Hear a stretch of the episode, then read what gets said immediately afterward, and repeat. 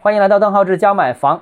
虽然 LPR 没有调整啊，但是最近一段时间，某银行的总行却要求各分行加大对重点房企、二手中介公司营销房贷业务，加大按揭贷款投放规模。另外啊，呃，工中建农交行等主要国有银行。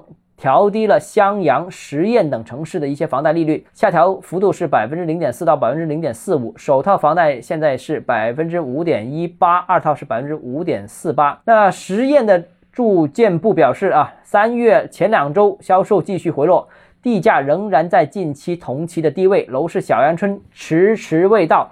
相信这个按揭利息下跌，呃，将会促进楼市健康发展和良性循环啊。果然啊，在。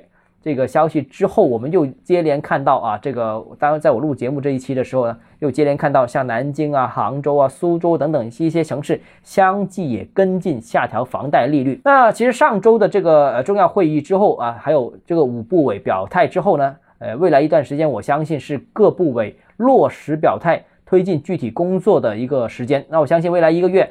呃，将是楼市利好出台的密集时期。那行业政策、融资政策、税收政策、购房政策应该也会全方位的公布，那也会全领域的涉及。那相信楼市恢复大势所趋是改变不了的。